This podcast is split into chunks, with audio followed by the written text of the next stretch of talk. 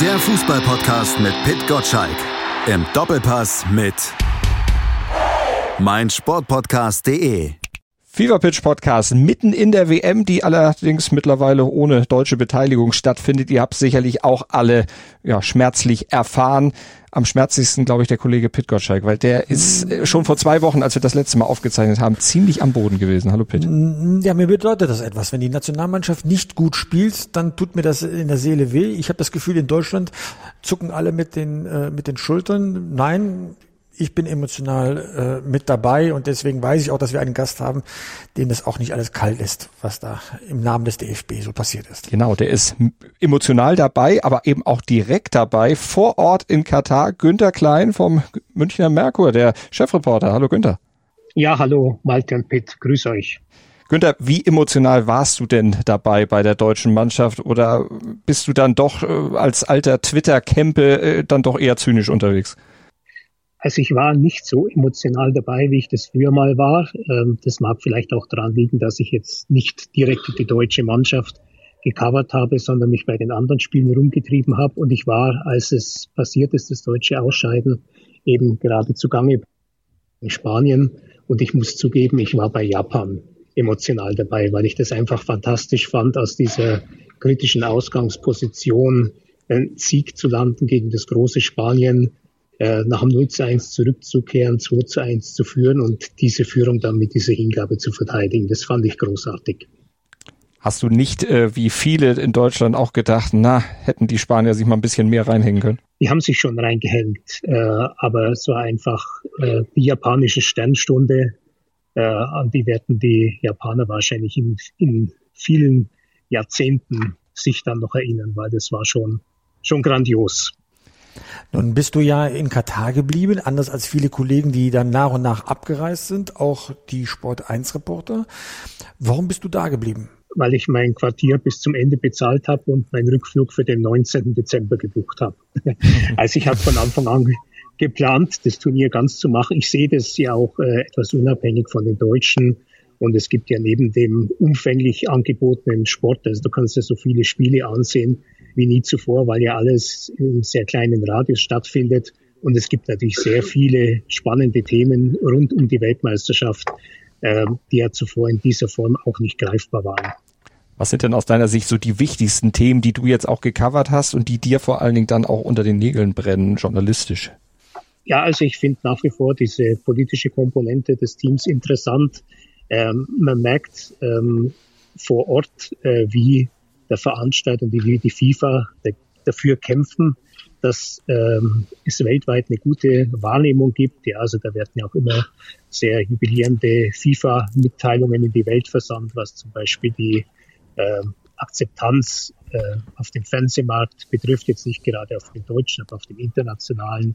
Äh, da geht es um die äh, sehr gut gefüllten Stadien mit der Auslastung von 96, 97 Prozent, um das ausführliche Kultur- und Popprogramm äh, darum herum und man merkt dann schon, wie Themen, die vor der WM wichtig waren, hier vor Ort halt äh, und fast keine Rolle mehr spielen. Aber das ähm, finde ich sehr interessant, das zu beobachten.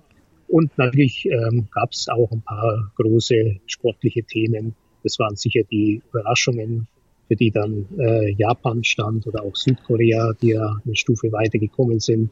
Äh, allerdings ist auch ähm, der letzte große Auftritt der großen Spieler Messi, Ronaldo, e, äh, Modric ist, ist auch ein Thema.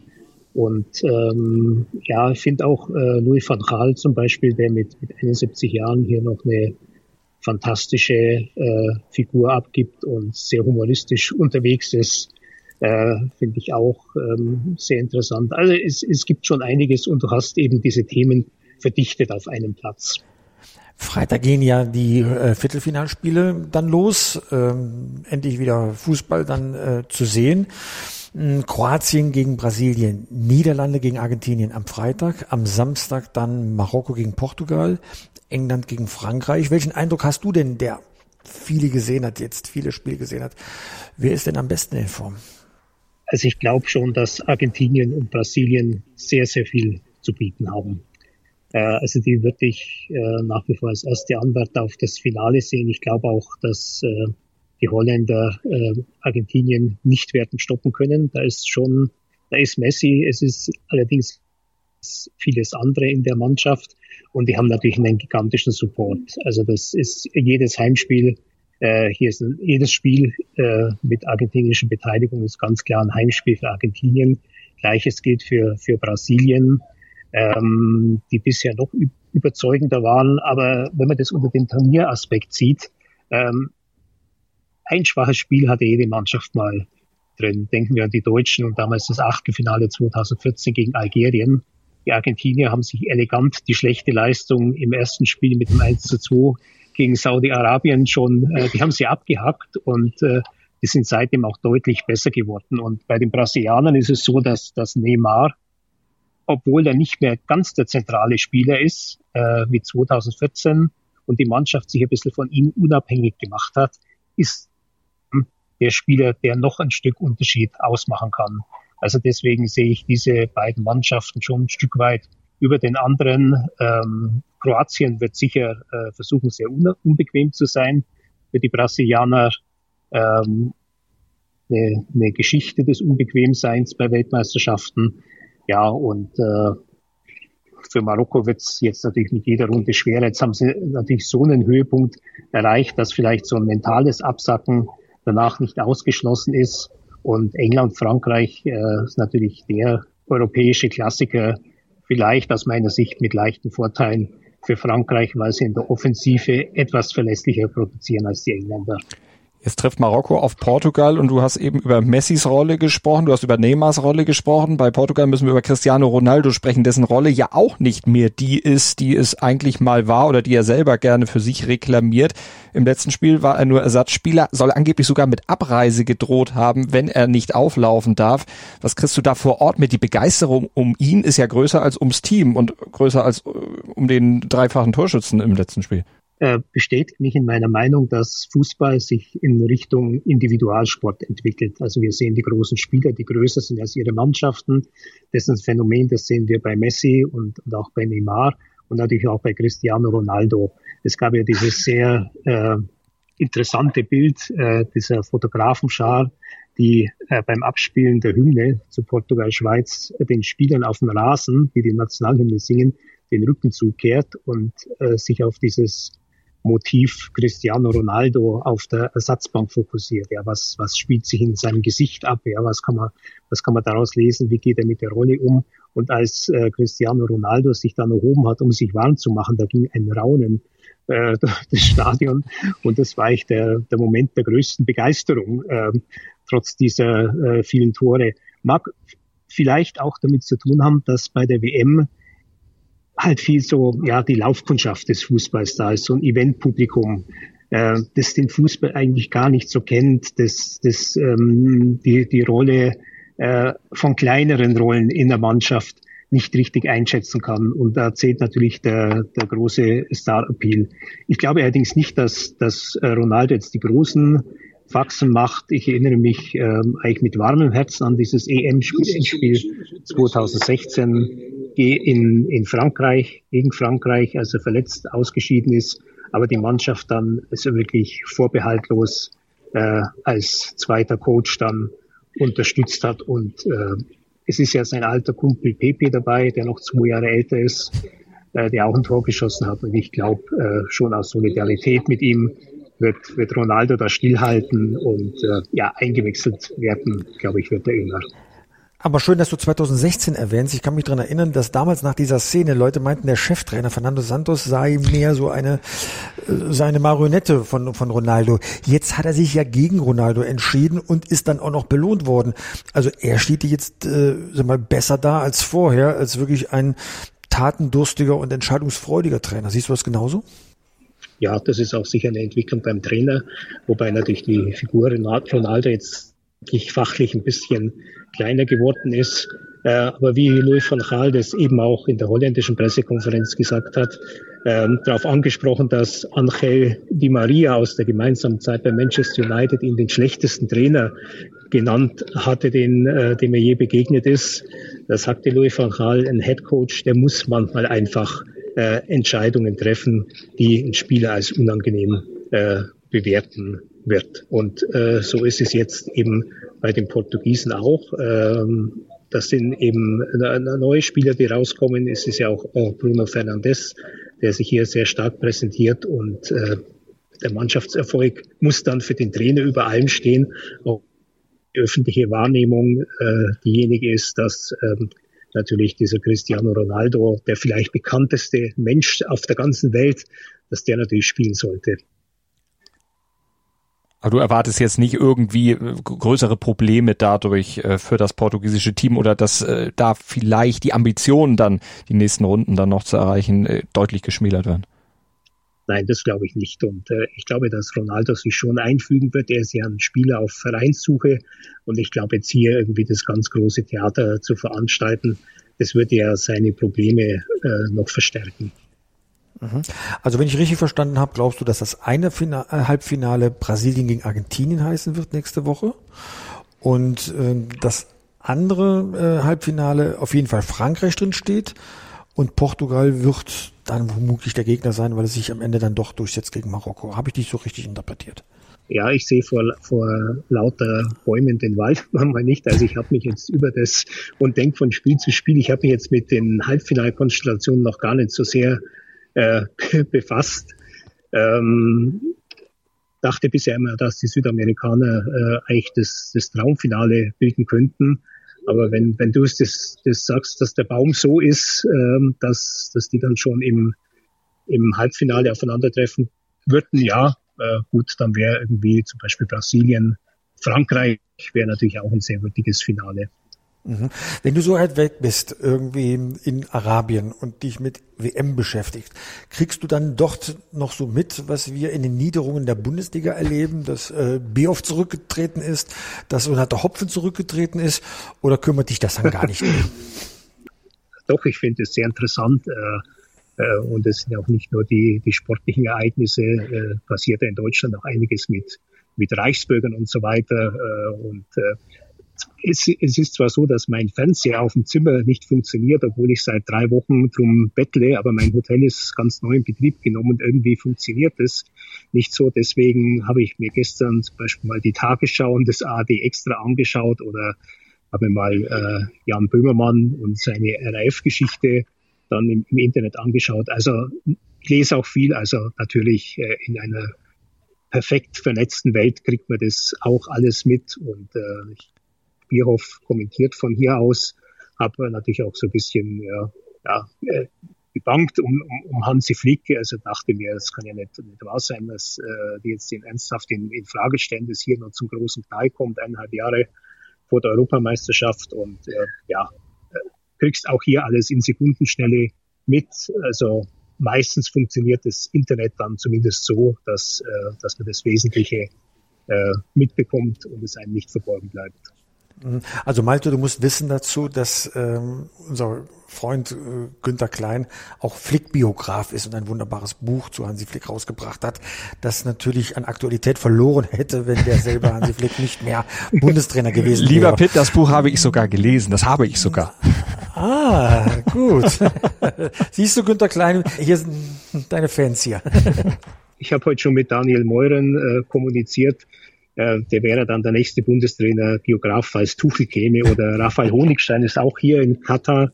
Also der wäre dann, der, im Fall Klopp wäre dann der Bundestrainer, Biograf. Mit den beiden hat's ja nicht geklappt und Aki Watzke hat auch gesagt, nein, Hansi Flick stand eigentlich nie wirklich zur Disposition und hat gesagt, wir haben in diesen zwei Stunden, die wir gesprochen haben, um dieses WM-Desaster aufzuarbeiten, die er, also Aki Watzke gesprochen hat mit DFB-Präsident Neuendorf und eben Hansi Flick, hätte man konstruktiv und freundlich die Atmosphäre gestaltet und dann eben die Probleme angesprochen. Reichen zwei Stunden aus, aus deiner Sicht, Günther, um diese ganzen Probleme der deutschen Nationalmannschaft bei der WM aufzuarbeiten? Nein, aber für, für den ersten Durchgang, äh, glaube ich, ist das dann, dann schon in Ordnung.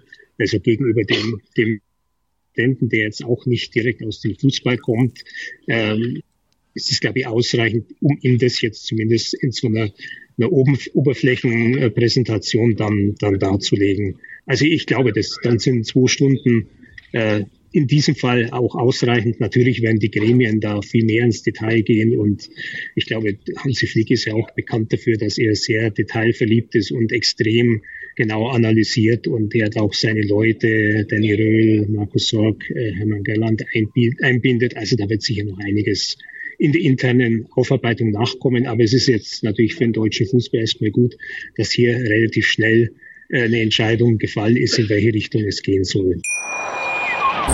Schatz, ich bin neu verliebt. Was? Da drüben. Das ist er. Aber das ist ein Auto. Ja, eben. Mit ihm habe ich alles richtig gemacht. Wunschauto einfach kaufen, verkaufen oder leasen. Bei Autoscout24. Alles richtig gemacht. Wie baut man eine harmonische Beziehung zu seinem Hund auf? Puh, gar nicht so leicht. Und deshalb frage ich nach, wie es anderen Hundeeltern gelingt, beziehungsweise wie die daran arbeiten. Bei Iswas Dog reden wir dann drüber. Alle 14 Tage neu mit mir, Malte Asmus und unserer Expertin für eine harmonische Mensch-Hund-Beziehung, Melanie Lippisch. Iswas Dog mit Malte Asmus. Überall, wo es Podcasts gibt. Und Oliver Bierhoffs Abgang, beziehungsweise freiwilliger Abgang, so wurde er ja dann zumindest kommuniziert, der wurde von Robin Dutt, dem ehemaligen Sportdirektor beim DFB, ja als äh, Bierhoff als Bauernopfer bezeichnest. Würdest du da mitgehen oder siehst du die Personalie Bierhoff ein bisschen anders? Also ich, ich sehe sie sehr differenziert, glaube ich, weil ich eben diese ganze Zeit Bierhoff mitbekommen habe und ähm, denke, man muss schon anerkennen, dass er sehr vieles zum Positiven verändert hat. Also als er 2004 kam, da war der DFB ein höchst rückständiger Verband. Also bis dahin, es gab einen, Teamman ähm, einen Teammanager, das war Bernd Pfaff, äh, mittlerweile verstorben, ähm, der, der war eben für die Reisen und für die organisatorische Abwicklung, aber es gab keinen Manager, der sich wirklich aus sportlicher Sicht um das Team gekümmert hat und da hat er sehr viel zum Positiven bewirkt. Manches war dann so ein bisschen äh, skurril, so in der Außendarstellung, aber ich glaube für die Spieler, für diese Generation, die dann Weltmeister geworden ist, war das äh, für ihre Persönlichkeitsbildung sehr wichtig, jemanden wie Oliver Bierhoff zu haben, der hat ihnen die Augen geöffnet, der hat Sportler aus anderen Bereichen ins Quartier geholt. Das war alles sehr segensreich. Nur hat sich eben seine Aufgabe beim DFB drastisch verändert. Er ist zuletzt auf einer ganz anderen Ebene zugange gewesen, auf einer viel höheren. Und er hat es, glaube ich, versäumt, dann seine ursprüngliche Position mit einem, mit einem anderen äh, Kandidaten zu besetzen. Also er war eigentlich dafür nicht mehr zuständig und ähm, insofern ist er als ein Bauernopfer, als er jetzt mit der Nationalmannschaft direkt ja eigentlich gar nicht mehr so viel so, so im unmittelbaren Kontakt äh, steht. Er ist natürlich dann verantwortlich für, für andere Defizite, die jetzt, die jetzt wahrgenommen werden, ja, in, in der Ausbildung ähm, der Spieler und so weiter, wo ja auch der DFB mit, mit Stützpunkten und so weiter eine, eine große Linie vorgibt neben den, neben den Leistungszentren der Vereine. Also da ist er sicher angreifbar. Auf jeden Fall erst, äh, wenn, wenn jemand nach 18 Jahren geht, ist es immer ein Einschnitt und ähm, auf der einen Seite ist Erleichterung, auf der anderen Seite finde ich es jetzt auch nachvollziehbar, dass Hansi Flick da schockiert war, mhm. weil ähm, Hansi Flick kam zum DFB, da war Oliver Bierhoff schon zwei Jahre da und äh, Oliver Bierhoff war halt immer da. Und wenn einem dann der erste Ansprechpartner verloren geht, dann ist man, glaube ich, zunächst mal ziemlich irritiert. Vor allen Dingen, weil jetzt eben auch kein neuer äh, da ist, zumindest Stand jetzt. Es werden ja diverse Namen gehandelt, unter anderem eben auch Freddy Bobic. Der hat aber gesagt, bevor wir hier Namen handeln, sollten wir vielleicht erstmal das Profil entwickeln und dann auch gucken, ob wir diese Ämter, die Oliver Bierhoff alle unter sich vereinigt hat, dann nicht vielleicht ein bisschen aufteilen, also in Nationalmannschaft und den Rest. Wen würdest du denn, beziehungsweise findest du diesen Ansatz richtig und wen würdest du als Nachfolger von Bierhoff empfehlen? Ich glaube, dass es da auch intern Leute gibt, die da Ansprüche anmelden, zum Beispiel äh, Joti Schatzialexio, der diese ganzen Nachwuchskonzepte federführend mitentwickelt. Also der ist äh, sicher auch jemand, an dem man denken könnte. Ein sehr, äh, sehr feiner Mensch, äh, sagen alle, die ihn, ihn näher kennen, sehr, sehr anständig für den Fußball, vielleicht ein bisschen fast, fast zu anständig.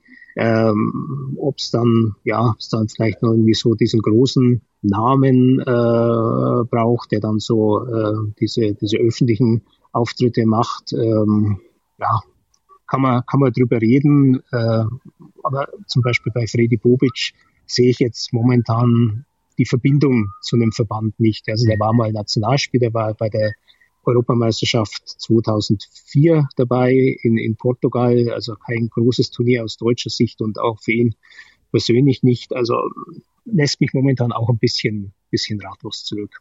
Pitt, hast du da mehr Informationen beziehungsweise einen Favoriten? Also ich weiß, dass Bobic tatsächlich ein Kandidat ist, aber man spricht beim DFB auch davon, dass es zwei andere Kandidaten gibt. Es wird wohl schon bis zum Wochenende ein weiteres Gespräch geben, um das auszuloten. Was mich so ein bisschen hinter Richtung Bobic äh, drückt, ist, dass die Erklärungen sowohl von Aki Watzke, dass man eine Ausschreibung machen will, fast wortgleich identisch ist mit den äh, Ausschmückungen von Freddy Bobic, dass man erstmal die Job Description machen sollte. Ähm, mir fällt gerade niemand ein, der dieses Profil zu 100 Prozent mitbringt, um diese Position zu besetzen. Und vielleicht kommt man aber auf einen ganz anderen Gedanken. Es würde aber zum DFB passen, vielleicht eine interne Lösung vorzuziehen, um sagen wir, ein Belohnungssystem äh, äh, machen zu lassen. Ja, ähm, ich bin tatsächlich gespannt, ähm, weil es stehen ja große Aufgaben bevor. Ich glaube, das spürt ja wohl jeder. Und diese Aufgaben soll man gemeinsam angehen, hat Aki Watzke gesagt. Also nicht nur er und äh, der DFB-Präsident, obwohl die beiden ja jetzt zumindest in der aktuellen Aufarbeitung der WM mehr oder weniger alleine da waren. Äh, Günther, hättest du dir da gewünscht, dass da vielleicht das gesamte Präsidium, vielleicht auch äh, Selja Sajic noch eingebunden wird? Das wird ja auch bemängelt, dass das nicht passiert ist. Da habe ich jetzt zu wenig einen, Blick drauf. Also ich habe das gestern auch noch so peripher mitgekriegt, wer dann da im ähm, Kempinski Hotel, dort war sie, glaube ich, in, in Neu-Isenburg, wer sich da äh, getroffen und unterhalten hat. Ja, so äh, wenn Silja Sasic als ähm, mit ihrem fachlichen Background noch dabei gewesen wäre, wäre das dann sicher ähm, eine, eine Bereicherung gewesen. Wird eine Entscheidung alter weißer Männer? Ähm, äh, nein, äh, das ist Fußballkompetenz. Also da würde ich hier nicht nach Geschlechtern gehen. Da ist man schon immer schnell bei der Hand. Aber da geht es ja tatsächlich um, äh, um Qualität in den Entscheidungen. Wenn das die sind, die in diesem Prozess das Sagen haben, ist das schon, ist das für mich völlig in Ordnung. Also äh, die Entscheidungen werden ja nicht besser, weil eine Frau dabei ist, sondern die, die was zu sagen haben. Und das Präsidium entscheidet ja irgendwann. Und wenn das Präsidium dann der Meinung ist, eine richtige Lösung zu haben, ist es ja unabhängig davon, ob das ein Mann oder eine Frau dann, dann entsprechend getroffen hat. Die Entscheidung wurde jetzt erstmal getroffen, aber eine Entscheidung steht eben auch bei der DFL an. Günther, jetzt bist du in Katar, hast gesagt, ein bisschen kriegst du mit. Dieses Ganze, äh, was jetzt um Donata Hopfen passiert ist, diese, ja, ab, das Absägen nach gerade mal einem Jahr, hat dich das letztlich überrascht in der Konsequenz und in der Schnelle? Äh, nein. Ähm, ich, ich hatte neulich ein Gespräch mit äh, jemandem, ähm, aus, aus der Bundesliga, äh, Geschäftsführer eines Vereins und der hat da schon so eine starke Unzufriedenheit äh, angedeutet, war auch der Meinung, dass man sie äh, mit einigen Interviews äh, am Anfang Thema äh, keine Denkverbote, Saudi-Arabien als Austragungsort für ein Supercup-Finale, Drohnen, die äh, über den Spielern äh, schweben und vor dem Elfmeterpunkt äh, nach, vor dem Elfmeter nachfragen, was dann passieren wird, dass man sie da einfach, äh, ja, äh, da hat ins Messer laufen lassen. Also da äh, wäre wahrscheinlich eine interne kommunikative Beratung besser gewesen. Ich glaube, mit diesen, äh, mit diesem Vorbrechen ähm, hat sie schon für eine sehr starke Skepsis in der Bundesliga gesorgt. Aber man muss natürlich auch sehen, sie kommt äh, in eine sehr schwierige Phase rein. Ähm, Christian Seifert war halt ein sehr starker Geschäftsführer, der diese Corona-Krise gemeistert hat, sicher nicht allein, sondern ähm, auch das habe ich in meinem Hintergrundgespräch erfahren mit, mit äh, sehr großer Hilfe von Tim Meyer, dem die Bundesliga eben dieses Konzept äh, zur Corona-Eindämmung hoch anrechnet.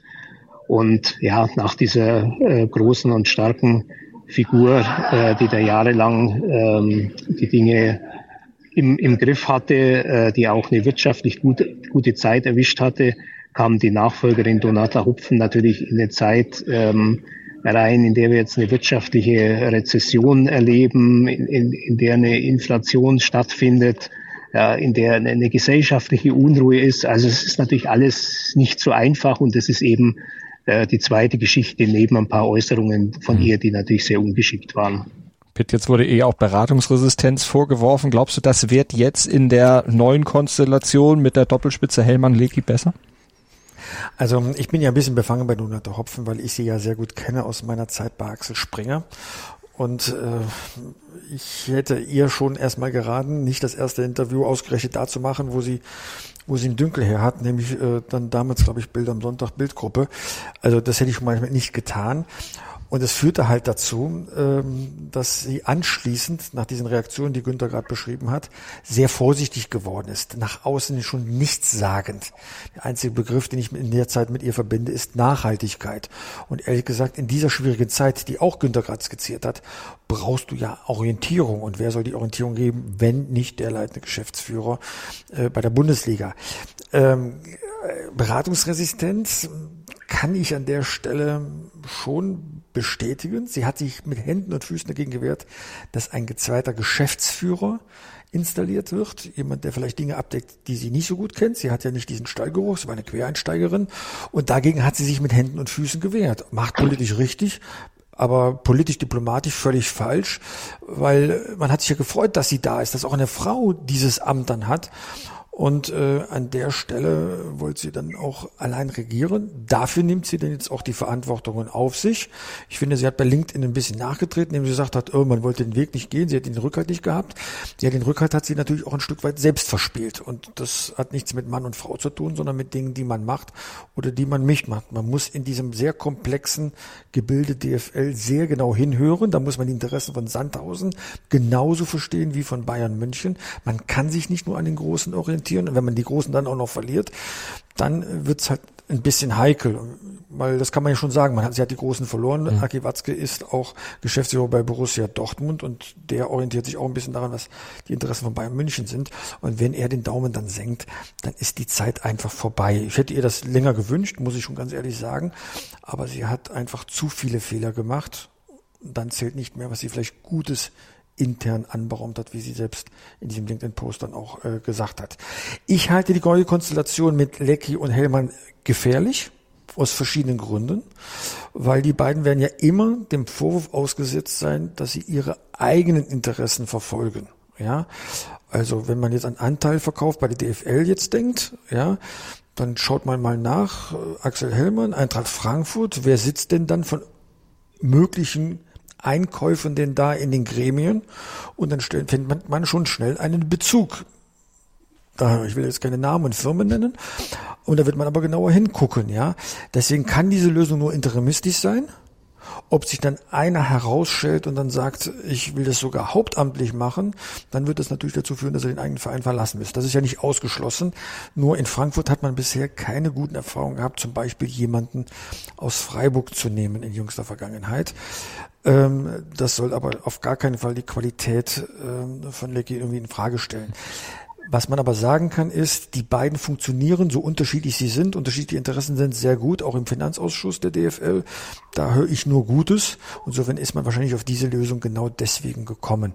Für den Übergang ganz gut, aber die Suche muss jetzt losgehen. Wer übernimmt da das Kommando und führt die DFL in diese neue und wahrscheinlich äußerst schwierige Phase? Hat im Hintergrund Aki Watzke die Fäden in der Hand? Äh, ja, selbstverständlich. Aki Watzke ist Aufsichtsratsvorsitzender der DFL und der lässt sich daran messen auch. Deswegen funkt er auch bei der, beim DFB mit als dann angenommener Vizepräsident. Er wird ja dann auch bei der UEFA eine hausgehobene Position im Exekutivkomitee dann einnehmen. Und gleichzeitig führt er so einen sehr sympathischen äh, Verein namens Borussia Dortmund. Also da ist er, glaube ich, schon am Rande dessen, was ein Mensch alles leisten kann. Aber äh, man kann mit Fug und Recht sagen, dass er gerade der mächtigste Mann im deutschen Fußball ist. Und Bernd Neuendorf, das weiß ich, guckt er momentan auch sehr argwöhnig da drauf, weil die Sache Bierhoff, die hat der Herr Watzke schon sehr, sehr gut gemanagt. Bisschen polemisch gefragt, Günther, wenn der Chef des zweitbesten Vereins Deutschland den deutschen Fußball führt, kann da was Erstklassiges bei rauskommen? Oh, der Günther ist uns verloren gegangen. Tatsache, hat er gleich aufgelegt. Wahrscheinlich habe ich zu lange geredet.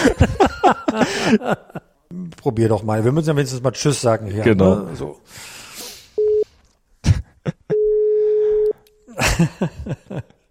Live und in Farbe geht uns äh, jemand im Podcast verloren. Das kennen wir seit Rainer Kalmund ja nun schon zu Genüge, dass das passieren kann. Aber ohne Tschüss zu sagen.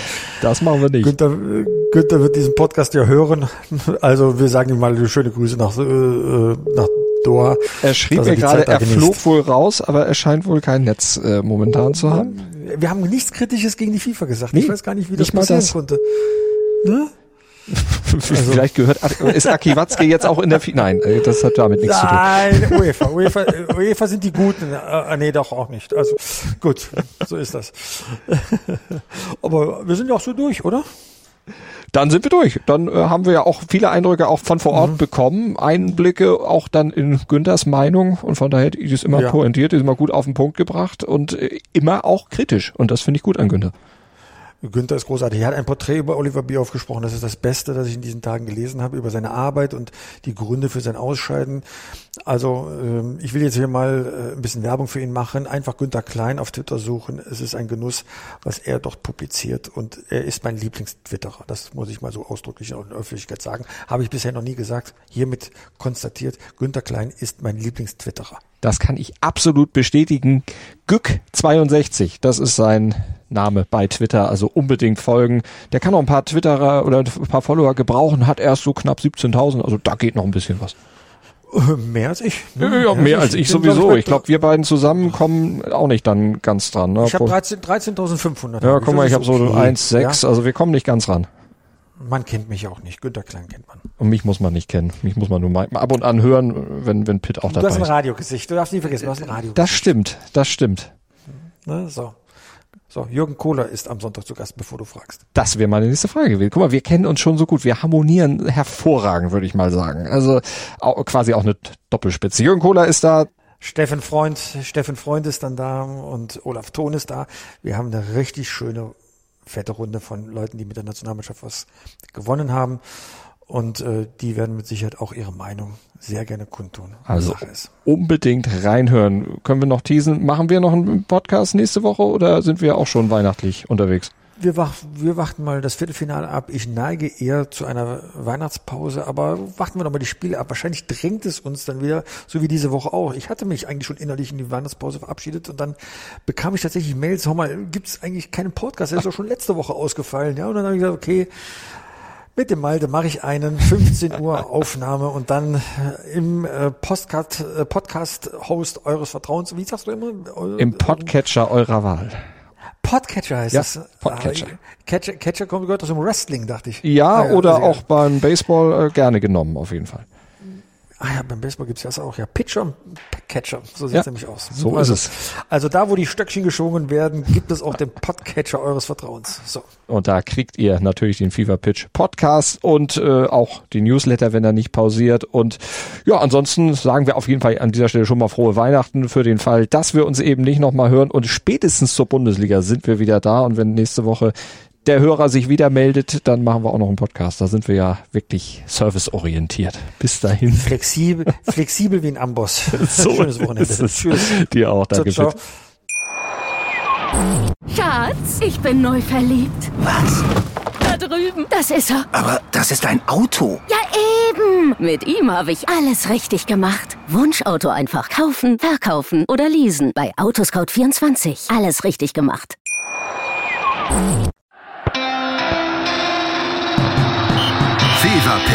Der Fußballpodcast mit Pit Gottschalk. Im Doppelpass mit meinsportpodcast.de. Schatz, ich bin neu verliebt. Was? Da drüben. Das ist er. Aber das ist ein Auto. Ja, eben. Mit ihm habe ich alles richtig gemacht. Wunschauto einfach kaufen, verkaufen oder leasen. Bei Autoscout24. Alles richtig gemacht.